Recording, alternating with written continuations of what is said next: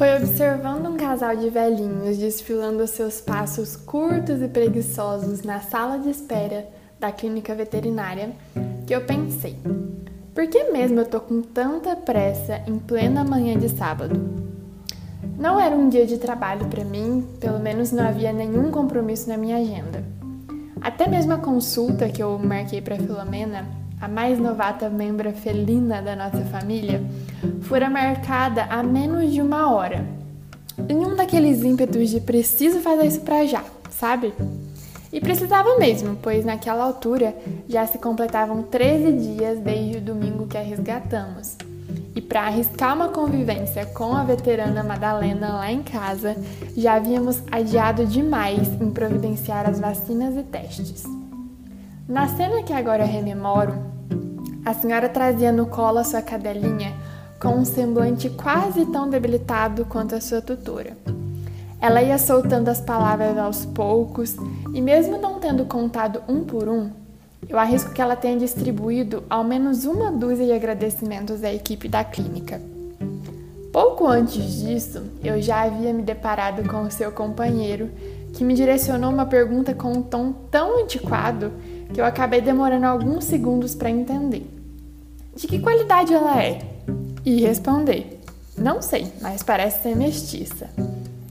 Depois de finalmente ter colocado um ponto final na gratidão toda, a senhorinha veio em minha direção, doida para puxar um papo final. Arrisco que comentaria sobre o motivo de tanta gratidão ou demonstraria alguma curiosidade em conhecer o que eu trazia dentro da minha caixinha. Mas jamais terei certeza desse diálogo, pois a doutora Pet me chamou para entrar antes que os seus passos curtos e voz branda pudessem me alcançar. E é claro que eu automaticamente apertei o passo e corri, com a pressa que me é comum em qualquer caso.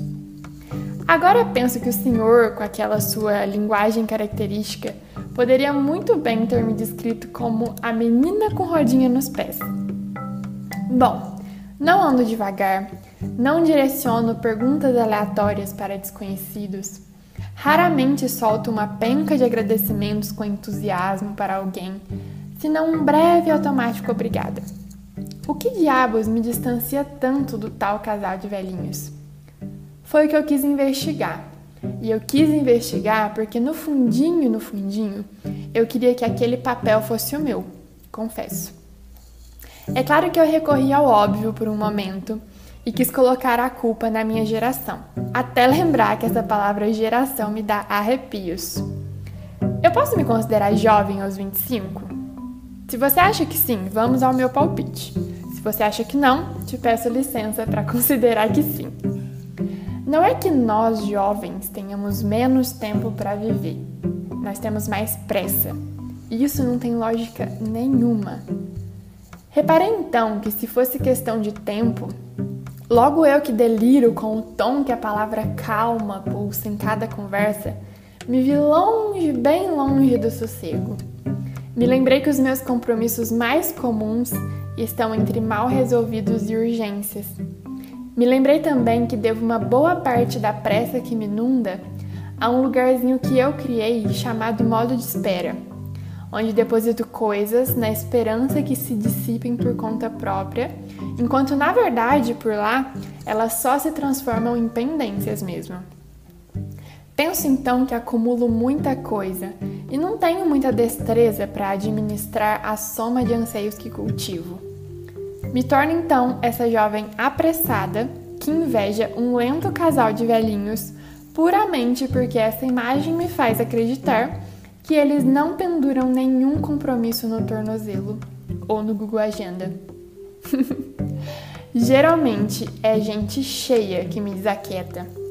Aquele tipo que fala em forma de um inesgotável despejo. Não me aquieta em nada pensar que estamos todos a buscar trincheiras entre bombardeios diários. E talvez seja por me ver correndo para a próxima delas, nesse exato momento, que esse sossego tenha me descompassado. Com tudo que cabe, Stephanie Freu.